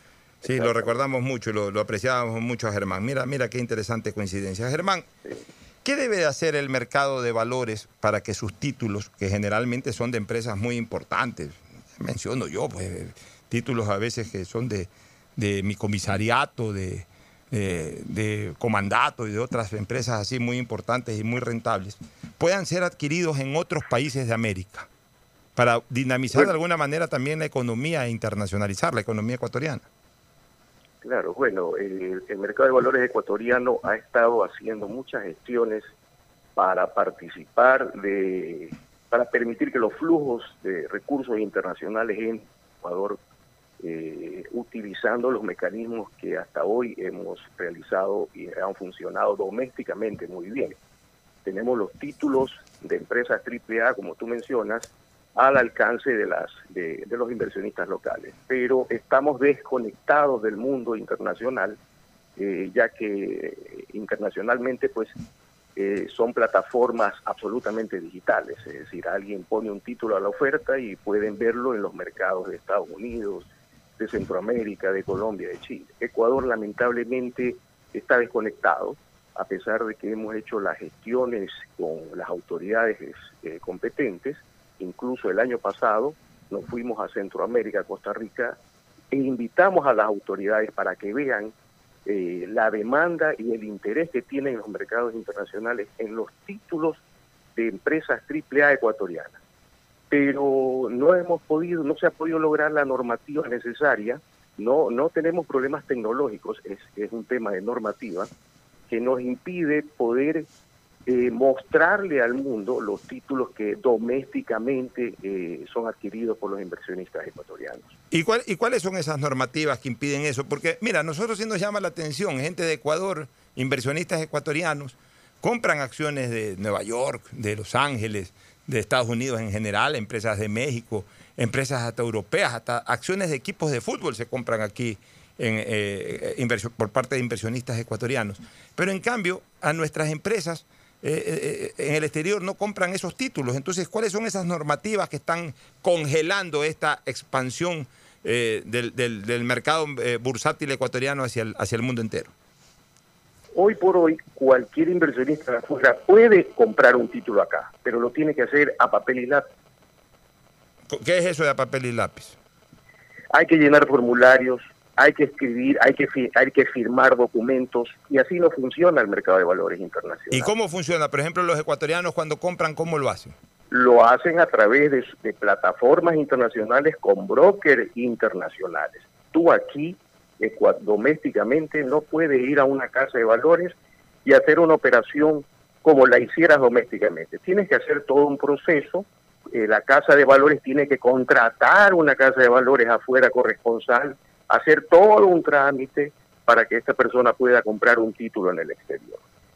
Eso internacionalmente así no funciona. Eso debe ser al alcance de tu celular, al alcance de tu computadora, acceder a las plataformas bursátiles internacionales a través de la doméstica de la Bolsa de Guayaquil y de Quito y señalar el título que tú quieres, adquirirlo digitalmente. Eso lamentablemente en Ecuador no se puede porque no hay una normativa que establezca los parámetros que permitan, de seguridad sobre todo, pues no, de que alguien que quiere un título pueda comprarlo digitalmente eh, tocando simplemente un clic y, que, y habiendo la transferencia de los fondos digitalmente con tu banco corresponsal y todo lo demás. Esa normativa es la que no existe que no nos permite ir más allá. Y eso hemos estado, lo invitamos, me acuerdo, a la superintendencia de compañías y al delegado del presidente en la Junta Reguladora Monetaria para que estén presentes en Centroamérica y vean, llevamos a las empresas, llevamos a empresas de calidad como el grupo Pronovis, fue donde gente de Pronaca, eh, eh, fueron gente de, Tubacero, de, etcétera, y fueron papeles que a todo el mundo les interesó porque son papeles en dólares con tasas que, por ejemplo, en Centroamérica no las vas a encontrar. Acá sí las encuentras. Pero al momento que te vas a hacer la operación, le, dices al inversionista internacional, oye, pero hay que firmar los papeles, hay que hacer esto, tienes que firmarte en un banco local ecuatoriano, ahí te dicen, no señor, hasta ahí nomás, porque yo con simplemente con un clic en mi celular estoy acostumbrado a hacer las compras. Es increíble, Fernando Flores, que también es parte del programa, por supuesto, y que va a hacerte preguntas este, mi querido Germán. Es increíble, Fernando. No, eh, eh, fíjate qué, arcaico que somos hasta en eso. ¿Y cómo podemos estimular la presencia de la empresa privada extranjera si ni siquiera pueden comprar títulos de valores de las grandes empresas ecuatorianas? Pues nos llenamos de formularios hasta para ese tipo de cosas que en otros grandes países del mundo con el clic en un celular prácticamente se hacen estas transacciones. Es una cosa, mira que esto no se conoce mucho, pero por, eso es bueno hacer este tipo de entrevistas, para, para ampliar un poco más el panorama de lo arcaico que somos como estructura de país, este Fernando, si tienes alguna inquietud. Sí, tengo un par de preguntas que quería hacerle a, Germán. Este, ¿Cómo ha sido el comportamiento en esta pandemia, en este, este tiempo de la crisis? de los valores, de, del valor de los títulos. Han subido, han bajado y ha habido movimiento en la bolsa, ha habido gente interesada en aprovechar, entre comillas, estas oportunidades que ofrecen crisis. Te escuché un poco corto, pero así te entendí algo la pregunta. Este, vamos vamos, vamos a repetir, Germán, vamos a repetir, porque también creo que tienes un feedback ahí, este Fernando. Amplifícame un poco también el, audio de, de Fernando Flores. Repítele nuevamente la pregunta, Fernando. Sí, mi pregunta era cómo se ha comportado el mercado de valores en este tiempo de pandemia. Si los títulos han subido, han bajado de precio y si ha habido gente que ha aprovechado, entre comillas, estas oportunidades que ofrecen en las grandes crisis. Ya, correcto. Sí, el mercado de valores, a ver, el mercado de valores en Ecuador se comporta eh, y sigue la ruta del mercado del dinero doméstico y aquí el mercado de dinero doméstico lo maneja la banca. Eso es, eso es ineludible. Entonces, la banca, por un lado, y el financiamiento de recursos del exterior que obtenga el gobierno inundan el mercado o lo secan. El mercado de valores se ha puesto sumamente lento, no se ha detenido, pero se ha puesto lento. Eh, habremos, habremos llegado a un 50% del movimiento normal que hemos tenido en esta época el año pasado. Pero sí ha seguido moviéndose en operaciones muy focalizadas donde los inversionistas han preferido replegarse a títulos AAA y han dejado un poquito al lado las empresas menores a AAA que por alguna u otra razón, por la situación del, del, mercado, se han visto detenidas en sus operaciones, no han podido atender al público, por lo tanto han, pueden haber sufrido una situación de su flujo de caja y de hecho la ley les ha permitido pedir diferimientos de los pagos que tenían que hacer. En cambio, las empresas AAA de cadena productiva alimenticia, por ejemplo, o de medicinas, esas no han parado de operar y sus títulos continúan normalmente negociándose en el mercado. Sí, se ha puesto un poco más caro el precio del papel, el valor del papel, eh, y eso va también en relación con la subida de tasas que los bancos privados han, han elevado, han elevado las tasas para poder captar más, interesar más al cliente, que el cliente no saque la plata de los bancos, no se lo lleve al colchón no lo manda al exterior, sino que lo mantenga en una banca sana y, e igualmente el mercado de valores se ha visto eh, obligado a elevar la rentabilidad para acceder a esos títulos. ¿Desde qué valor se puede invertir y participar en el mercado de valores? Esta es una pregunta interesante para que gente que, porque cuando se habla de mercado de valores, a lo mejor se piensa que los grandes empresarios son los que tienen que tener acceso al mismo. Y puede haber gente, pe eh, pequeñas empresas, pequeños pymes que de repente por ahí podrían comenzar a interesarse. Entonces, explícanos un poco desde qué valor eh, se debe de justificar o tener como para poder invertir y participar. Claro, siempre ha sido un mito eso. La gente siempre ha pensado que el mercado de valores es cosa de otras ligas. No, no. Para que tú tengas idea, tú puedes comprar una acción que te puede costar hasta 30 centavos, lo cual tampoco justifica pues hacer una operación por 30 centavos. Pero para que veas que eh, es, es básico, es mínimo eh, se recomienda pues operaciones normalmente de 5 o 10 mil dólares en adelante. Pero una persona con mil dólares puede tranquilamente acceder al mercado de valores a través de una casa de valores y adquirir acciones, por ejemplo, de la favorita, acciones de Banco Guayaquil, acciones de las empresas que hayan emitido hasta el momento sus títulos y que están ofertándose. Para valores incluso de obligaciones de, me voy a decir, de, de la Fabril uno puede comprar incluso un título con mil dólares de la Fabril, un título que tranquilamente le está rindiendo 7%, 7,5% en plazos que eso sí son superiores a la banca, estamos hablando de tres o cuatro años. Pero la accesibilidad es totalmente abierta en general, es decir, ahí no hay límite. El tema es que el mecanismo de adquisición de un título es cuando tú ya hayas aglutinado un valor suficiente para que la rentabilidad de lo que compres lo puedas percibir. Porque también a veces uno dice, sí, compré un título que me rinde el 12%, pero apenas invertí 50 dólares. Entonces no lo sientes nunca y te, desanimas y no va. Entonces no, no es justificable comprar valores tan pequeños. Ya, pero en todo caso es lo que antes se manejaba mucho bajo el concepto del RIPO en los bancos. O sea, pongo a RIPO tres meses, tengo más tasa de interés activa que, que, si lo pongo, que si lo pongo, digamos, a un, a un tiempo mayor, etcétera. O sea, eh, sería más o menos ese el equivalente, ¿no? A tratar de ganar un mayor, un mayor porcentaje, un, una mayor ganancia. Correcto. Bueno, en este caso, en este caso confundí un poco el concepto. El ripo, el ripo, era, el ripo era a corto que, plazo. A siga la línea de labor. Claro, el ripo, cuando uno ponía en ripo en los bancos era a corto plazo, ¿no? Acá es un poco a más largo plazo. Claro, este, no, también consigues corto plazo y cortísimo plazo en el mercado de valores. También están las facturas comerciales, facturas de buenos proveedores o de grandes aceptantes. Por ejemplo, podemos hablar de los proveedores del Supermaxi los proveedores, eh, qué sé yo, puede ser de la cervecería. Esos tienen sus facturas, las inscribes en el mercado de valores y las puedes poner a la oferta en, el, en, la bolsa, a 30 días, a 60 días, a 90 días. Es decir, si tienes acceso a corto, a cortísimo plazo. Y de hecho, ese es el papel, y esos son los papeles que hoy por hoy, en este momento, en este momento de la, de la crisis y la pandemia, son los que están protagonizando el mercado. Se repliegas al corto plazo. Ya, y, y, a propósito de la pandemia, ¿cómo pueden las pequeñas empresas financiarse en el mercado de valores. Por ejemplo, hoy, hoy que las pequeñas empresas pueden ser las más azotadas por la pandemia, por la paralización que hubo, ¿cómo pueden financiarse a través del mercado de valores? Mira, fíjate, hemos estado en conversaciones con autoridades y con muchas partes, porque por ejemplo, me voy a fijar en el sector hotelero, los hoteles pequeños. Los hoteles pequeños, incluso los grandes, no van a vender como vendían en lo que, lo que falta el resto del año. Pero 2021 en adelante podrán tener ventas razonablemente aceptables a los presupuestos.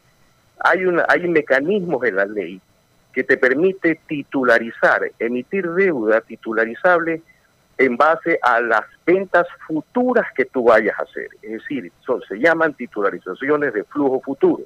La ley lo dice.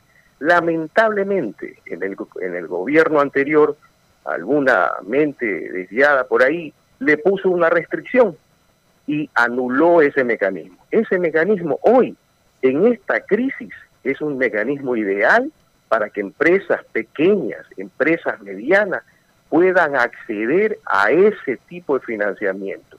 Es una simple restricción que lamentablemente tiene que sacarse ese candado desde la Asamblea, porque está es una ley que está establecida en el, desde el 2012 que la pusieron lamentablemente, y con eso puedes acceder incluso a sindicar deudas. Es decir, imagínate un hotel grande, cinco estrellas, acogiéndose a una sindicación con tres o cuatro o cinco hoteles de su zona, donde todos indican en un solo título una deuda y salen al mercado a vender los flujos futuros de las ventas futuras del 2021 en adelante.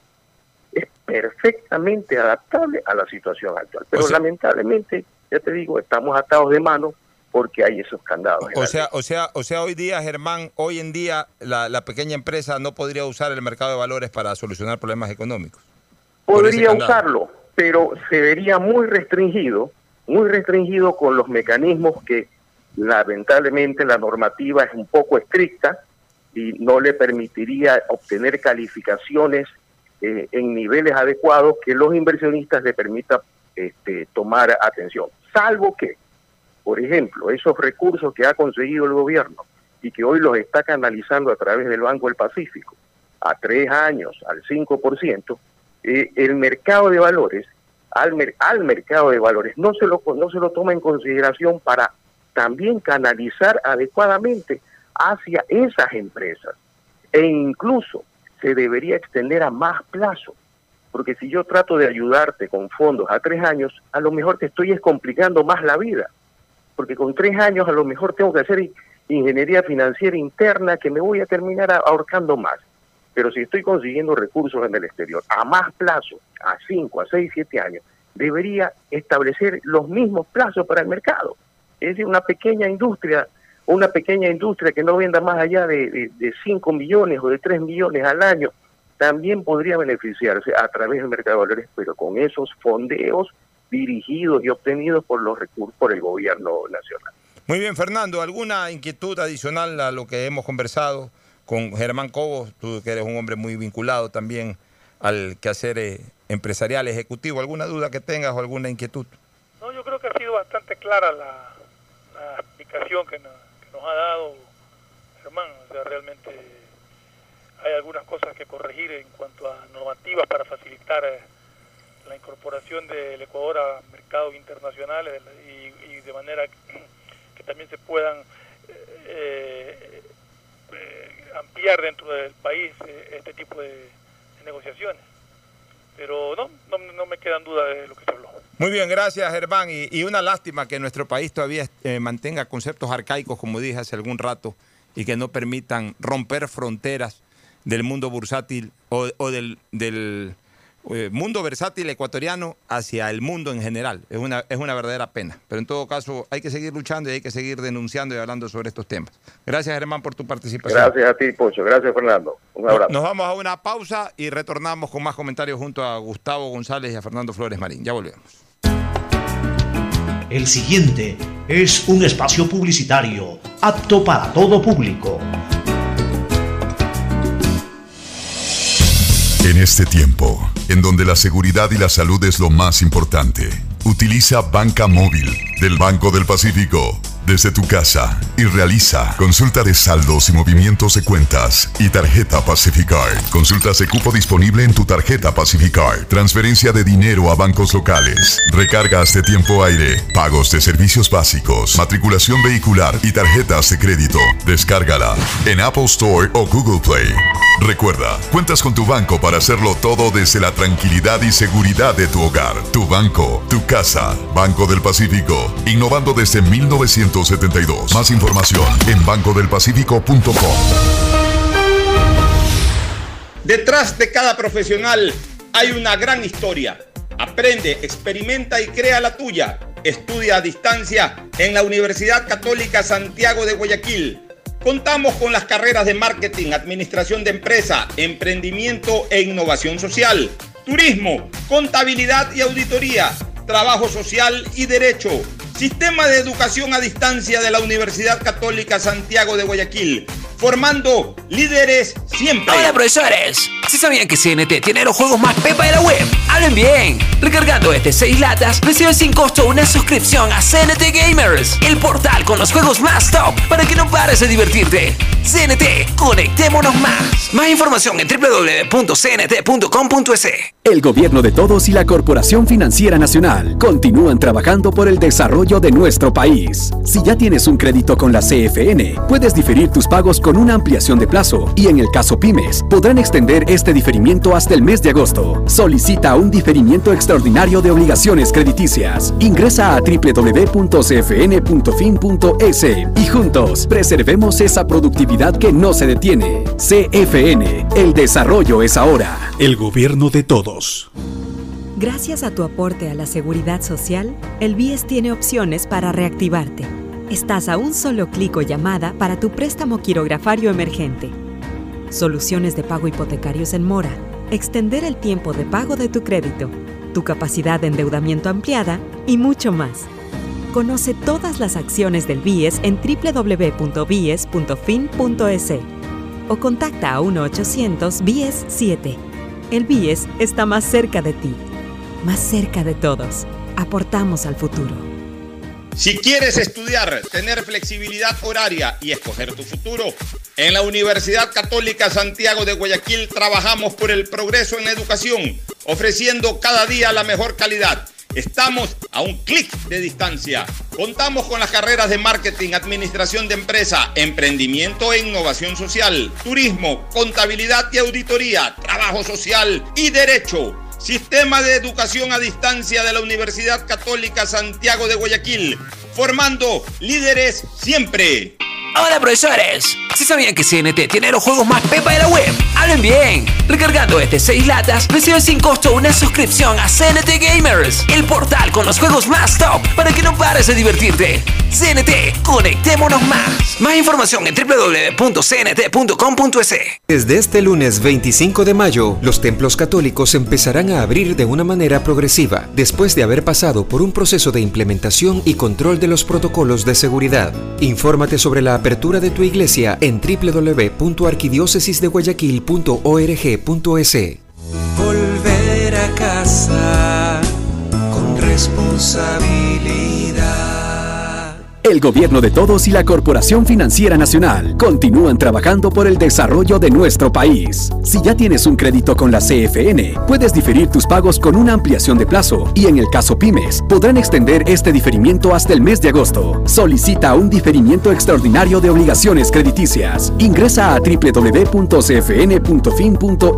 y juntos preservemos esa productividad que no se detiene. CFN, el desarrollo es ahora. El gobierno de todos. Gracias a tu aporte a la seguridad social, el BIES tiene opciones para reactivarte. Estás a un solo clic o llamada para tu préstamo quirografario emergente. Soluciones de pago hipotecarios en mora. Extender el tiempo de pago de tu crédito. Tu capacidad de endeudamiento ampliada y mucho más. Conoce todas las acciones del BIES en www.bies.fin.es o contacta a 1-800-BIES-7. El BIES está más cerca de ti, más cerca de todos. Aportamos al futuro. Listo. Con Banco del Pacífico acabo de pagar los servicios básicos sin moverme de donde estoy. Quieren saber cómo? Con Agente Virtual Sofi. Con ella puedes hacer tus pagos de servicios básicos y televisión pagada. Consulta de saldos, pagos de tarjeta de crédito Pacificard, bloqueos de tarjetas y mucho más. Agrégale en WhatsApp al número 0967 723442. Recuerda, cuentas con tu banco para hacerlo todo desde la tranquilidad y seguridad de tu hogar. Tu banco, tu casa, Banco del Pacífico, innovando desde 1972. Más información en bancodelpacifico.com. Hay sonidos que es mejor nunca tener que escuchar. Porque cada motor es diferente.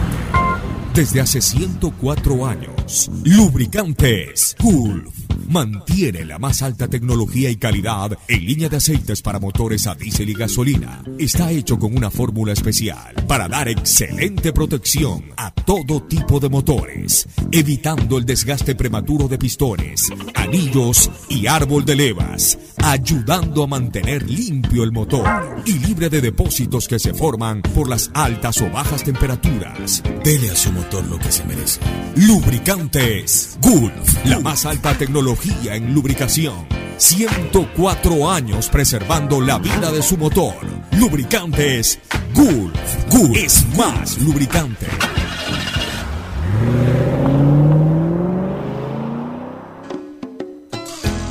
Fin del espacio publicitario. Usted está escuchando un programa de opinión, categoría O, apto para todo público. Retornamos, retornamos con un par de temitas más. Este, a ver, eh, con Gustavo y con Fernando y con ustedes, amigos oyentes. El tema de las planillas. Yo lo advertí los primeros días de la pandemia. El día 2 de abril le puse una comunicación abierta al presidente de la República, al vicepresidente Sone Holzner y al ministro de Energía, que circuló por, los por las distintas redes sociales. En esa época tenía activa mi cuenta de Twitter, todavía no la puedo reabrir, no la puedo rehabilitar. La extraño más que nunca, como dice la canción. Pero ya volveré, volveré, ya sea con una de las cuentas que injustamente fueron cerradas o tendré que abrir otra cuenta de alguna manera. Tendré que seguir comunicándome con la gente. Pero a través de redes sociales puse el dedo en la llaga hace casi dos meses y dije, si no se resuelve esto, vamos a sentir el latigazo al término de la pandemia. Y ya se está sintiendo el latigazo.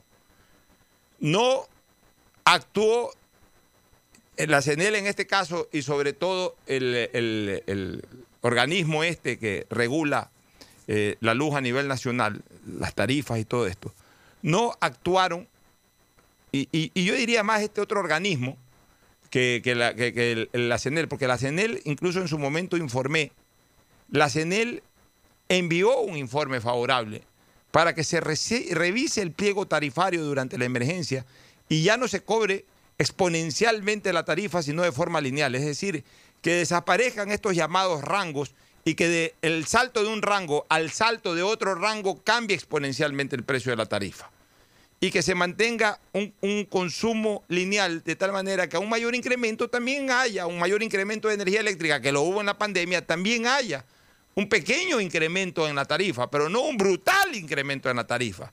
Hoy la gente está reclamando. Y no terminaron de interpretarlo los legisladores, porque una de las cosas que yo sí critiqué de la ley humanitaria es que no terminaron de entender la verdadera necesidad de la ciudadanía cuando trataron el tema de la energía eléctrica. No es cuestión de hacer una rebaja de un 10%, como ahí lo determinaron. ¿Y por qué no es cuestión de hacer una rebaja del 10%? Porque el consumo, o mejor dicho, el cobro, es mucho mayor aún a esa rebaja del 10%. Porque como no se revisó el pliego tarifario, este cobro exponencial, la planilla ha subido el 100% en muchos casos. Y ya voy a demostrar eh, con ejemplos. El 100% en muchos casos. Y si le rebajas el 10%, lo que estás permitiendo es que en vez de que te cobren el 100% de incremento, te cobren el 90% de incremento de lo mismo. Pues. Si el tema iba por el lado por donde yo les apuntalé la cosa, que fue producto de una asesoría que me hizo gente experta en la materia, porque yo tampoco soy un entendido en, en electricidad. A mí lo que sí me gusta es consultarle a gente experta para que científicamente me den alternativas de solución y yo a través de la posibilidad mediática que tenga de transmitirla y de mi capacidad de lucha que tenga eh, para poder hacerlo, justamente ejecutar este tipo de cosas. Entonces, realmente fue increíble de que no se haya sensibilizado el Estado con la ciudadanía. Y hoy los reclamos de los usuarios por el incremento de valores están ahí eh, al pie de la CENEL. Si no es cuestión tampoco del prorrateo. O sea, esto no es cuestión del prorrateo mientras te están rateando el precio de, la energía eléctrica. Porque a mí, a mí qué me importa que me prorrateen un cobro exageradísimo del 100% de diferencia y yo tener que pagarlo en 12 meses, si igual me están sacando la madre en el cobro. Y voy a poner un ejemplo, Fernando y Gustavo. Gustavo va a comenzar con el comentario al respecto. Este, aquí el señor Javier Romero me envió sus planillas y él a marzo la empresa eléctrica le facturó 86.15 dólares. 86.15 dólares la planilla de marzo. Y la de abril que ya en la de abril, pues obviamente la, que le llegó ya fechada abril, que ya ahí lo cogió la segunda quincena de marzo y la primera quincena de abril, ya en plena pandemia, en pleno aislamiento, la planilla le ha salido 178.55, es decir, le ha salido más del doble. Le ha salido más del doble. Y ya viene la de mayo, pues la de mayo a lo mejor le ha salido eh, eh, una cantidad incluso superior a la segunda. Y ya me escribió por ahí Enrique González, el, hombre que le pone la voz a las canciones del grupo de Lux, mi buen amigo Quique González, eh, alarmado, ya me va a mandar fotos de su consumo, también terriblemente incrementadas las planillas. Entonces, aquí por todos lados se ha golpeado a la ciudadanía. Por un lado, por un lado con el incremento, por otro lado con el cobro en, locales o en lugares que han estado hasta cerrados. Entonces, la verdad es que esto sí lo advertí. Yo aquí sí puedo jactarme de decir que lo advertí y planteé una solución abierta, pública y a las autoridades competentes. Simplemente no les ha dado la gana de ser sensibles con el bolsillo de la ciudadanía, Gustavo González. Bueno, sí, ese tema está sucediendo, Alfonso, en una enorme mayoría. No es que existan pequeñas mayorías, tú has sido legislador, la mayoría generalmente la mitad más uno, pero en este caso el reclamo es de una mayoría calificada. En mi caso yo tengo igual ese mismo problema. En mi casa, en, en, la puntilla donde vivo desde 1984, tengo el mismo problema. No estoy allí, sin embargo tengo una planilla de 180 dólares. Y, y llamo a reclamar y me dicen que, bueno, que lo que ha sucedido es que no han leído. Entonces han hecho una especie de de tarifario, en este caso tomando lo que se, se facturaba el mes anterior. Entonces que por favor les envíe una fotografía donde conste el número del medidor con el actual consumo. Y en eso estoy. Pero en eso está un montón de gente, una enorme mayoría.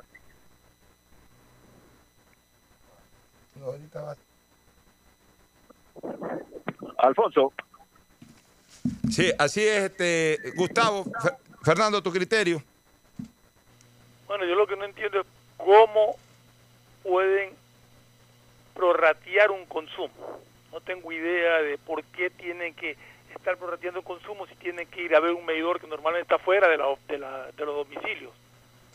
No tienen que ingresar a un domicilio normalmente para ver los medidores están expuestos y es muy fácil ir tomar la, la medida para evitarse justamente estos prorrateos y darse cuenta de que cuando hay personas que por X motivos están fuera de su casa, fuera de la ciudad, haciendo una cuarentena, como el caso de Gustavo, le lleguen planillas que no tienen razón de ser. Igual con aquellas fábricas o aquellos locales comerciales que han estado cerrados y a los cuales también se les ha estado facturando. Otro problema que ha habido es que si tú te querías en estos tiempos registrar eh, para verificar consumo, para perdón, para realizar pagos a través de de transferencias o de, débitos bancarios, no se podía ingresar. O sea, ha habido una serie de inconvenientes y ahora se suma este inconveniente de las altas tarifarias sin consideración alguna, porque el descuento del 10% que decía Pocho es solamente para los que tienen la tarifa mínima. A esa gente se le hizo el descuento por, su condición de, tarifa de la dignidad, no me acuerdo cómo se llama exactamente el tema. Pero aquellos que sobrepasaban el, el, mínimo, ya no tenían descuento. Y ahí era donde se aplicaba lo que tú sugeriste siempre, Pocho, de que sea lineal y no exponencial. Pero en todo caso, es- estamos hablando de una clase media que es la gran afectada de esto que ha pasado. Bueno, para que de todas maneras quede constancia de nuestra preocupación y nuestro reclamo. Oye, hoy día es un día muy especial para, para el mundo espacial, ¿no? Para, para la gente experta en, temas espaciales. Hoy por primera vez Estados Unidos retoma eh, en los últimos nueve años por primera vez vuelos hacia el espacio, pero con una característica. Por primera vez no va a estar en la coordinación la NASA, sino que es el primer vuelo, eh, en este caso, pues privado, es decir, de una empresa privada, que es la que está coordinando este vuelo de un par de astro- astronautas al espacio a través de un cohete llamado SpaceX. Tú que eres experto en todas estas, eh, en todas estas temáticas de seguridad y este tipo de cosas, este, Gustavo, ¿qué, qué opinión te merece esto? La verdad, Alfonso, que no le he hecho un seguimiento al tema. La lucha por el espacio nunca fue muy fuerte. En realidad, me quedo con la canción, ¿te acuerdas, vieja? Bonifacio, no te vayas al espacio, etcétera, etcétera. Bueno, en todo caso, eh, una nueva era, ¿no? Ya de empresas privadas que están invirtiendo ahora incluso en estos vuelos espaciales. Pero lo que sí ha sido tu experticia, Gustavo, es reclamar sobre los temas relacionados con, con el gasto del Ecuador en el exterior. Y aquí hay una eh, eh, noticia que verdaderamente alarma. Más de 34 millones de dólares paga al año la Cancillería en sueldos y otros beneficios para servicio exterior. El presidente Moreno anunció que reducirá embajadas y consulados.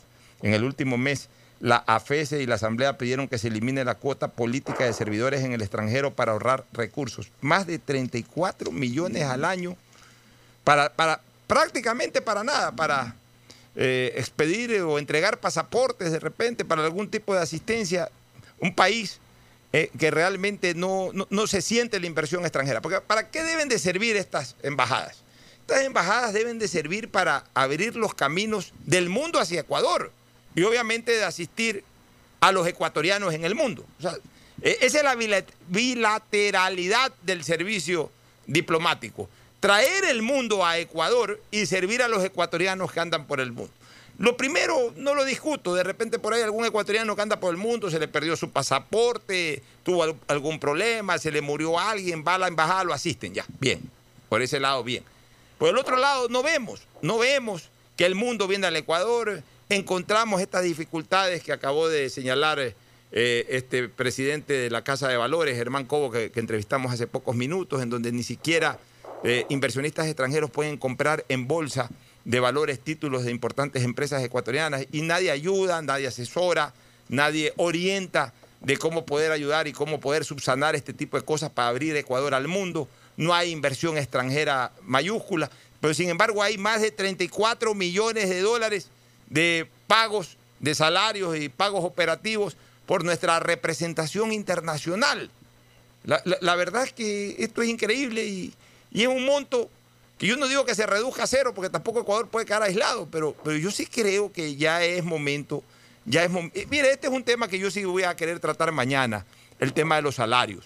Yo creo que, eh, tenemos que revisar algunas cosas en el tema salarial y tenemos que también reformar bastante la ley en cuanto a las ocupaciones de las personas que de alguna u otra manera tienen este tipo de ingresos, entre comillas, por, por servir al Estado. Porque también hay personas a las que se las ocupa. Por ejemplo, se habla mucho del sueldo del legislador, que los legisladores ganan 5 mil, 6 mil dólares mensuales. Sí, pero lamentablemente también hay una norma que dice que el legislador no puede hacer absolutamente nada que no sea solamente trabajar como legislador. Entonces, va a llegar un momento en que yo creo que al legislador no hay que pagarle un solo centavo, pero tampoco prohibirle ningún, eh, no, prohibirle su trabajo ni ningún tipo de actividad, salvo o poniendo como excepción eh, vinculado con el Estado mientras, mientras dure el tiempo en que sea legislador. Pero de ahí, si es médico, puede ir a operar a su clínica, si es abogado, puede despachar eh, cosas desde su, desde su buffet profesional, si es arquitecto, puede construir casas o si es ingeniero también. O sea, también tenemos que revisar de todo un poco, porque si ponemos una limitante constitucional de que el legislador no puede hacer absolutamente nada, sino solamente dar clases universitarias y, trabajar como legislador, obviamente, pues para vivir va a necesitar un sueldo, entre comillas, relativamente alto de 4 o 5 mil dólares. Entonces, todo esto hay que reformar. Así mismo, tanto embajador y tanta gente que hay en el exterior, por ahí de repente reducirle al mínimo el, valor y que esa persona que ya está viviendo en el exterior vea una manera también como generar algún tipo de producción para ahorrarle al Estado. Por lo que no se puede gastar 34 millones y sobre todo tener demasiado abultadas las embajadas, en donde hay eh, embajador, hay secretario, hay secretario 1, secretario 2, secretario 3, hay agregado militar, hay agregado comercial, hay un poco de agregados y a la hora de la hora vemos que Ecuador es lo mismo internacionalmente. Poca gente viene a invertir, no vienen los negocios del exterior y no se da esa bilateralidad o bidireccionalidad que deben de generar nuestros eh, plenipotenciarios. Es decir, no solamente que estén allá para servir al ecuatoriano que anda por el mundo, sino traer el mundo al Ecuador, Gustavo. Yo te debo decir, Alfonso, que la mejor garantía de poder traer inversiones extranjeras al Ecuador, más allá de cualquier embajador mágico, tiene que darla el propio país. Un país que le cobra el 5% a todo el dinero que ingresa, porque el impuesto a la salida es un impuesto al ingreso, no dudemos de aquello. Entonces, eso no es exactamente una buena señal para los inversionistas extranjeros. La cuota política es el problema que enfrentamos ahora. La cuota política, es decir, de embajadores, amigos al gobierno, era del 20% hasta hace unos años atrás. La cuota política le empezó a rebasar Correa con mucho entusiasmo. Ahora, ¿qué hacían los anteriores gobiernos?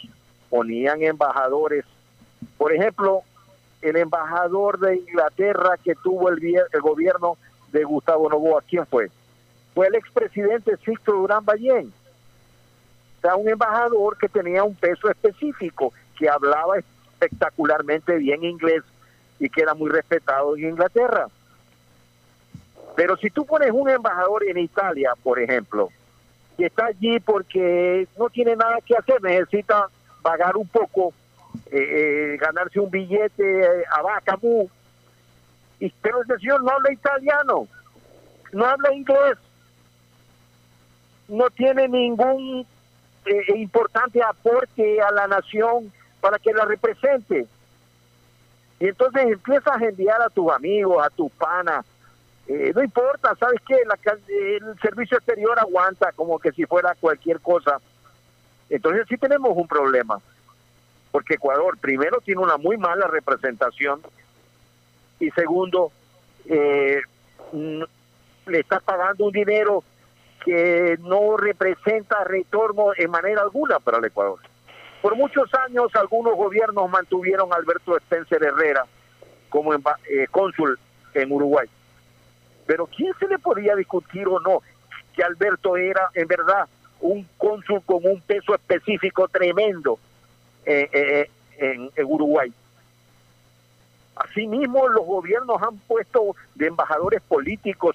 Recuerdo en el gobierno de Sixto Durán al embajador Luis Urrantia González, que ya falleció.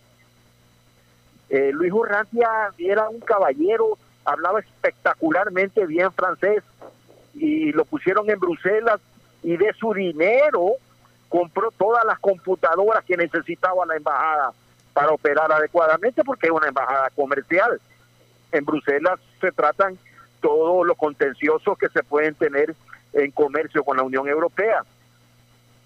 Y tenemos embajadores nuestros de carrera de muy buena factura.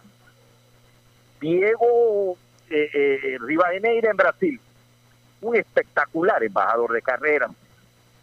Eh, asimismo, Diego Stacy eh, en Canadá, otro embajador de carrera de espectacular eh, eh, conocimiento del tema. En esa vía la solución es que regresen los embajadores políticos. Los embajadores políticos en su mayoría no tienen la capacidad necesaria para estar allí. Así es, este, Gustavo. Vamos con una última recomendación comercial y retornamos con el análisis final de Ferfloma y la despedida. Auspician este programa. Con CNT recarga desde 3 dólares y recibe sin costo una suscripción a CNT Gamers, el portal con los juegos más top para que no pares de divertirte. CNT, conectémonos más. Aceites y lubricantes Gulf, el aceite de mayor tecnología en el mercado. Acaricia el motor de tu vehículo para que funcione como un verdadero Fórmula 1 con aceites y lubricantes Gulf. El gobierno de todos y la Corporación Financiera Nacional continúan trabajando por el desarrollo de nuestro país. Si ya tienes un crédito con la CFN, puedes diferir tu pago con una ampliación de plazo y los pymes podrán extender el diferimiento hasta el mes de agosto. Ingresa a www.cfn.fin.es. CFN, el desarrollo es ahora. ¿Quieres estudiar, tener flexibilidad horaria y escoger tu futuro? En la Universidad Católica Santiago de Guayaquil trabajamos para el progreso en educación, ofreciendo cada día la mejor calidad y para ello estamos a un clic de distancia. Escoge la carrera de tu vocación. Puede ser marketing, administración de empresas, emprendimiento e innovación social, turismo, contabilidad y auditoría, trabajo social y también derecho. Consulta en nuestra página web mayor información y esquemas de admisión. Universidad Católica Santiago de Guayaquil, formando siempre líderes. Quédate en casa y no te preocupes por los trámites que debas hacer. Usa los canales digitales del Banco del Pacífico y consulta saldos, movimientos, realiza transferencias e inversiones desde la comodidad de tu hogar. O utiliza tu agente virtual Sofi, banca virtual, intermático, banca móvil y un board del Banco del Pacífico para realizar todos los trámites. Estás solo un clic. Banco del Pacífico, el Banco Banco del Ecuador. Claro, sigue trabajando para que te mantengas siempre conectado. Por eso al comprar tus paquetes de 3 y 5 dólares, te llevas el doble de gigas. Actívalo para ti o alguien más desde la comodidad de casa ingresando a claro.com.es o en supermercados, farmacias o tu banca digital de preferencia. Porque con Claro, todo se conecta. Estamos en la hora del pocho. Muy bien, Fernando, ¿algún comentario final eh, o tu despedida también, tu, tu recomendación de Sí, eh, siempre? Sobre el tema de, de servicio diplomático exterior, hay casos en que los gastos de compensación por el costo de la vida duplican y hasta pasan del doble del sueldo que gana un, un funcionario. O sea, hay cosas que realmente no se entienden ni se explican. Creo que hay mucho, mucho que limpiar en lo que es servicio diplomático. Por, lo, por el resto, pues, eh, como siempre, por favor, cuídense. Eh, vamos paso a paso, vamos despacio, estamos avanzando bien. Hasta ahora no ha habido problemas. Esta semana para mí, eh, lo que falta esta semana y hasta mediados de la próxima semana son puntos realmente claves para ver exactamente cuál ha sido el resultado de, de haber salido de- del semáforo rojo al amarillo. Espero que siga todo igual y que sigamos saliendo una vez por todas de esta pandemia que tanto dolor ha causado. Un abrazo a todos. Así es, un abrazo también a todos. Buenas tardes. Gracias por su sintonía. Este programa fue auspiciado por Aceites y Lubricantes Gulf, el aceite de mayor tecnología en el mercado. CFN continúa trabajando por el desarrollo de nuestro país. El desarrollo es ahora. Claro, sigue trabajando para que te mantengas siempre conectado. Por eso al comprar tus paquetes de 3 y 5 dólares te llevas el doble de gigas. Universidad Católica Santiago de Guayaquil y su plan de educación a distancia. Formando siempre líderes. Quédate en casa y no te preocupes por los trámites. Para eso tienes al Banco del Pacífico, el Banco Banco del Ecuador. CNT, conectémonos más con recarga de 3 dólares. Recibe sin costo una suscripción a CNT Gamers, el portal con los juegos más top. Este fue un espacio contratado. Radio Atalaya no se solidariza necesariamente con las opiniones aquí vertidas.